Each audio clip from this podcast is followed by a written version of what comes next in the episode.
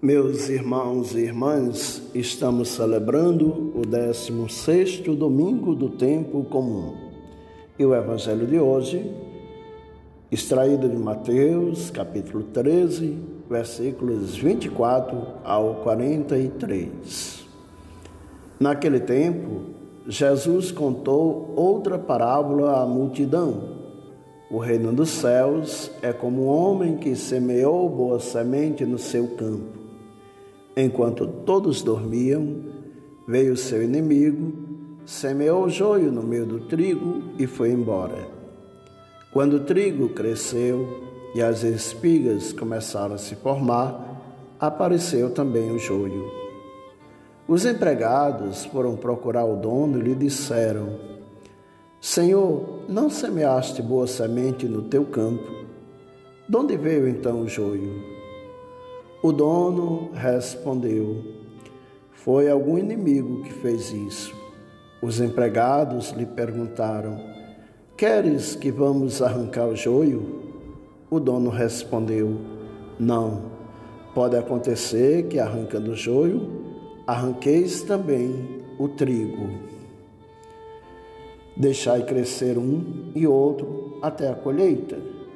E no tempo da colheita, direi aos que cortam o trigo: Arrancai primeiro o joio, e o amarrai em feixes para ser queimado. Recolhei, porém, o trigo no meu celeiro. Jesus contou-lhes outra parábola. O reino dos céus é como uma semente de mostarda que um homem pega e semeia no seu campo. Embora ela seja a menor de todas as sementes, quando cresce, fica maior do que as outras plantas e torna-se uma árvore de modo que os pássaros vêm e fazem ninhos em seus ramos. Jesus contou-lhes ainda uma outra parábola. O reino dos céus é como fermento que uma mulher pega e mistura com três porções de farinha até que tudo fique fermentado. Tudo isso Jesus falava em parábolas às multidões. Nada lhes falava sem usar parábolas, para se cumprir o que foi dito pelo profeta. Abrirei a boca para falar em parábolas Vou proclamar coisas escondidas desde a criação do mundo. Então Jesus deixou as multidões e foi para casa. Seus discípulos aproximaram-se dele e disseram: Explica-nos a parábola do joio. Jesus respondeu: Aquele que semeia a boa semente é o filho do homem. O campo é o mundo. A boa semente são os que pertencem ao reino. Os joios são os que pertencem ao maligno. O inimigo que semeou o joio é o diabo. A colheita é o fim dos tempos. Os ceifadores são os anjos. Como o joio é recolhido e queimado ao fogo, Assim também acontecerá no fim dos tempos. O Filho do Homem enviará os seus anjos, e eles retirarão do seu reino todos os que fazem outros pecar e os que praticam o mal, e depois os lançará na fornalha de fogo. Ali haverá choro e ranger de dentes. Então os justos brilharão como o sol no reino de seu Pai. Quem tem ouvidos, ouça. Meus irmãos e irmãs, nós ouvimos neste momento estas parábolas contadas por nosso Senhor. Já consideramos no Evangelho de domingo passado a principal dessas parábolas, a parábola do semeador. De forma semelhante, a parábola do semeador, essa parábola é também de fácil entendimento. O semeador aqui não é o cristão alcançado pela graça, mas o filho do homem. O campo é o mundo. A boa semente aqui não é a palavra, mas os filhos do reino. O joio, por sua vez, são os filhos do maligno. O inimigo que o semeou é o diabo. A ceifa é a consumação dos séculos e os ceifeiros são os anjos. O diabo, meus irmãos, como já ouvimos desde a semana passada, é um opositor da obra de Deus. Como ele não pode destruir o cristão verdadeiro, a boa semente semeada na terra, ele planta no meio do povo de Deus o falso cristão. Devemos ter cuidado com as falsificações de Satanás, pois ele possui cristãos falsos. Já dizia São Paulo à comunidade de Corinto, em 2 Coríntios 11, 26. Ele semeia falsos cristãos que acreditam num, num evangelho falso, estimula uma falsa justificação e tem até mesmo, como fala o Apocalipse 2, versículo 9, uma igreja falsa. No final dos tempos, chegará ao cúmulo de produzir um falso Cristo.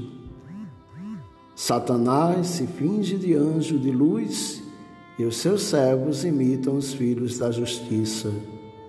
Quando as Escrituras reconhecem a dificuldade em se distinguir as ovelhas dos bodes, a questão central não é que os cristãos possam parecer incrédulos, mas pelo contrário, que os ímpios frequentemente parecem justos. Os filhos das trevas se disfarçam de filhos da luz. Por isso, o rebanho deve estar alerta para os lobos vestidos de ovelhas e não tolerar ovelhas que fazem o papel de lobos.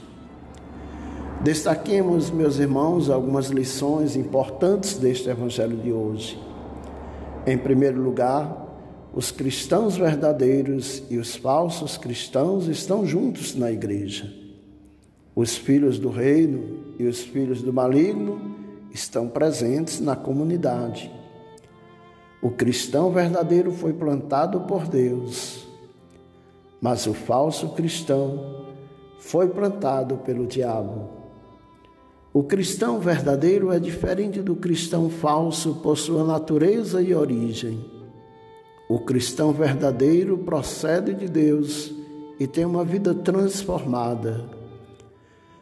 O cristão falso procede do diabo e tem uma vida de mera aparência de piedade. A igreja visível é um vasto campo onde crescem lado a lado o trigo e o joio. Em segundo lugar, não temos autorização para arrancar os cristãos falsos do meio dos cristãos verdadeiros. Não temos competência para arrancar o joio do meio do trigo porque nossos critérios de avaliação são passíveis de erro. Correríamos o perigo de arrancar trigo como se fosse joio. Então, essa separação só acontecerá na segunda vinda de Cristo, quando os anjos farão precisa distinção entre um e outro. Naquele dia, então o trigo irá para o celeiro de Deus e o joio irá para o fogo. Aqui a gente lembra aquela passagem tão bonita quando Jesus diz: Não perdi nenhum daqueles que me deste, ó Pai, senão o filho da perdição, se referindo a Judas. Em terceiro lugar, a disciplina na igreja precisa ser cautelosa para não jogar fora o trigo nem promover o joio. A igreja precisa ter muita cautela para não tirar da igreja trigo pensando ser joio ou proteger na igreja joio como se trigo fosse. Só o Senhor conhece aqueles que são seus. Quem não se importa com o que acontece ao trigo, contanto que possa desarraigar o joio, demonstra possuir bem pouco da mente de Jesus. Em quarto lugar, embora o falso cristão por um tempo possa ser visto como verdadeiro cristão, sua verdadeira identidade será manifestada na segunda vinda de Cristo. No céu, meus irmãos e irmãs, não há hipócrita nem no inferno cristãos verdadeiros. O Evangelho não aliena os homens, como já interpretaram assim. Ao contrário, transforma-os e o faz deles agentes de transformação, como nós ouvimos na parábola do fermento. Peçamos ao Senhor a sabedoria e a humildade para termos um coração configurados ao coração de Jesus e não não ousemos julgar os demais. Peçamos ao Senhor que possamos ter paciência uns com os outros, sermos verdadeiros discípulos de Jesus, imitando em tudo nosso Senhor e deixando que no tempo de Deus ele faça o julgamento e a separação do joio do trigo. Seja louvado nosso Senhor e Salvador Jesus Cristo.